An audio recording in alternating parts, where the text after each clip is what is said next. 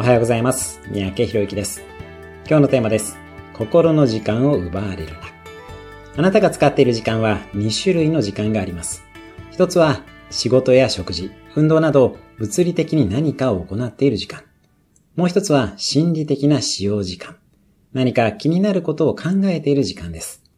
例えば、株式投資で収入を得ている場合でも、常にそのことに心を奪われていたら、それは不労所得ではありません。時間を使って労働しているのと一緒です。人間関係も同様です。気になっている人間関係があれば、きちんと立ち向かうか、潔くその人から離れてしまうか、はっきりしましょう。時間は命の一部です。心の時間を大切にしてください。